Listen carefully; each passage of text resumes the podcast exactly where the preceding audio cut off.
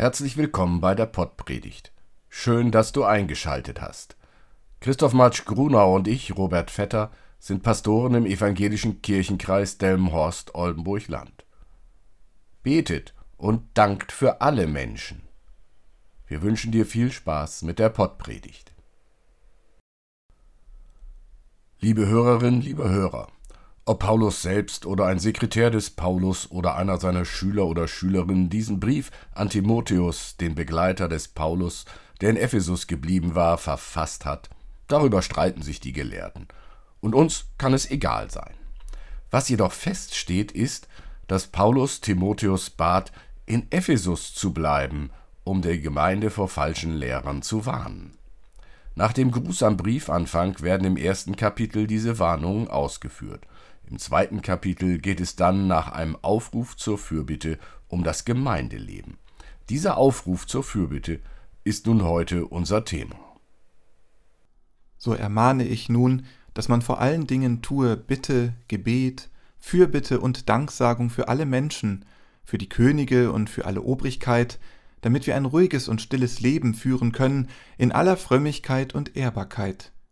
Dies ist gut und wohlgefällig vor Gott, unserem Heiland, welcher will, dass alle Menschen gerettet werden und sie zur Erkenntnis der Wahrheit kommen. Denn es ist ein Gott und ein Mittler zwischen Gott und den Menschen, nämlich der Mensch Christus Jesus, der sich selbst gegeben hat, als Lösegeld für alle, als sein Zeugnis zur rechten Zeit. Die wichtigste Aufgabe der christlichen Gemeinschaft, die hier aufgeschrieben steht, lautet Betet und dankt für alle Menschen. Liebe Hörerin, lieber Hörer, wer betet noch? Du kannst es bei Gesprächen unter Freunden und Freundinnen beobachten. Über Religion und Glauben spricht man oft nur noch, wenn es um das Geld geht. Über das Gebet spricht man nicht. Es ist zu einem Tabu geworden, zumindest für die, die sich nicht so offen zu Jesus Christus bekennen. Beten, es gehört zu den intimsten Themen, die sich denken lassen und über die man mit anderen ungern redet. Trotzdem wird gebetet, mehr als wir es uns vorstellen. Wie bei allem, über das ungern öffentlich gesprochen wird, geschieht es im Verborgenen umso mehr. Beim Beten liegt es vermutlich an der Erfahrung, dass viele Gespräche auch mit anderen Menschen oft nur Selbstgespräche sind. Jeder sagt, was ihm am Herzen liegt, keiner hört zu, und am Schluss bedankt man sich für einen interessanten Abend. Beim Beten ist es anders. Gott hört zu.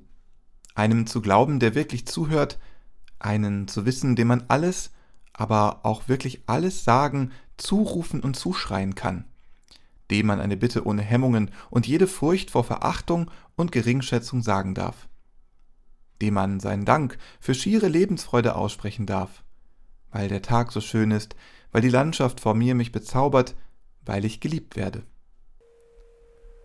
Gerade die, die ihre Einsamkeit kennen und hinter die Kulissen all der vorgetäuschten Ich hör dir doch zu Haltung schauen, die wissen, dass sie ohne das Gegenüber Gottes einsam sind und einsam bleiben.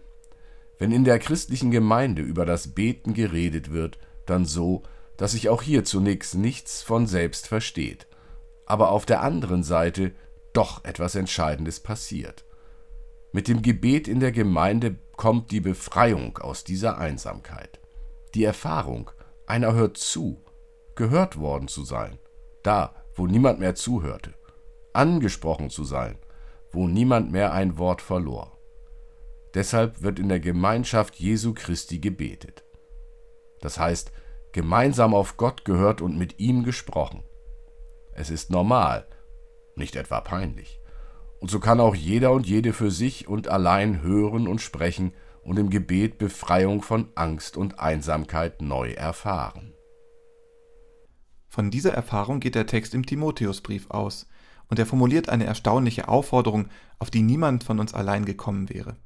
Bitte und Dank und Fürbitte sollen vor allem anderen für alle Menschen an Gott gerichtet werden nicht nur für alle Menschen, sondern gerade auch für die, die nun ganz anders ständig mit allen Menschen befasst sind. Regierungen, Behörden, Obrigkeiten. Warum eine solche Aufforderung? Der Wunsch, die Kirchengemeinde möge für alle Menschen nicht nur für sich und ihr Leben, nicht nur für das persönliche Glück und die persönliche Hilfe jedes Einzelnen aus der Not Gott bitten, Dieser Wunsch hängt zusammen mit einem Bild davon, wie das gemeinsame Leben von Menschen aussehen soll. Es soll ruhig und friedlich gelebt werden können. Und dieser Friede soll so zustande kommen, dass alle Menschen die Möglichkeit haben, Gott und ihren Mitmenschen die Ehre zu geben. Und dies ohne die Würde des anderen zu verletzen. Dass für alle Menschen gebetet werde, hat also dieses Bild des friedlichen Zusammenlebens im Rücken. Zuerst soll die christliche Gemeinde selbst so leben, denn alle sollen es sehen, alle daran teilhaben können.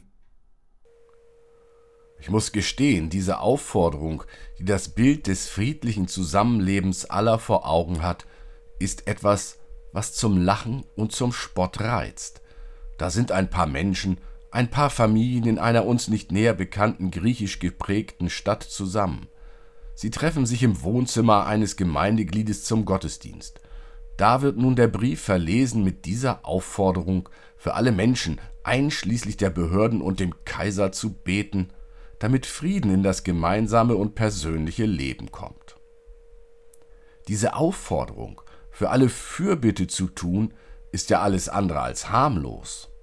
Alle, das heißt die Kranken, die ihren Familien zur Last fallen, die Behinderten, die sich selbst nicht helfen können, die Sterbenden, die nicht wissen, welchen Weg sie gehen, aber auch alle, die in den Gefängnissen sitzen, ob schuldig oder unschuldig, Verbrecher und Opfer, aber auch Afrikaner und Römer, Griechen und Barbaren, Menschen, die sich nicht ausstehen können, die sich hassen und bekämpfen, aber auch Angehörige der anderen Religionen und Sekten, die fremde und seltsame Gottheiten anbeten. Beten auch für Frauen und Kinder, Sklavinnen und Sklaven, die Eigentum ihrer Besitzer und so sehr abhängige Menschen sind und beten auch für Soldaten und Bankiers, Geschäftsleute und Händler und Händlerinnen, die ihre Aufgaben mehr schlecht als recht oder ebenso ehrenhaft wie möglich wahrnehmen. Die ganze Menschenwelt also in ihrer Verschiedenheit und Buntheit, in ihrem Kampf und Krampf um einen Platz an der Sonne, in Neid und Streit, um Interessen, in Angst und Einsamkeit, Not und Tod und indem allen für die beten, die dafür zu sorgen haben, dass aus diesem Hexenkessel einer multinationalen und multikulturellen Gesellschaft nicht das Chaos entsteht, welches die sehr relative Ruhe und den sehr ungesicherten Frieden zum Teufel gehen lässt. Wenn ich eben noch zum Lachen und zum Spott geneigt war, kommt jetzt allerdings das große Staunen. Diese paar Leute, Freunde und Freundinnen Jesu Christi, wollen ihr gemeinsames Leben so ordnen, dass sie ständig alle Menschen, also jeden Menschen, der ihnen konkret begegnet, bittend und dankend vor Gottes Angesicht bringen und ihm sagen wollen, achte auf ihn, er gehört zu dir. Natürlich sagen sie damit auch, er gehört, weil er Gott gehört, auch zu uns und wir zu ihm. Amen.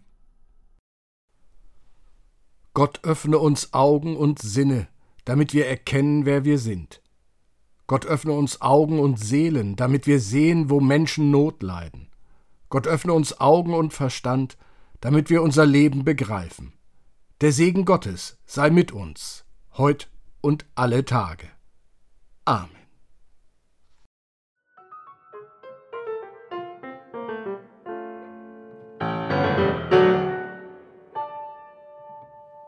Dieser Podcast ist ein Angebot des evangelisch-lutherischen Kirchenkreises Delmenhorst-Oldenburg-Land.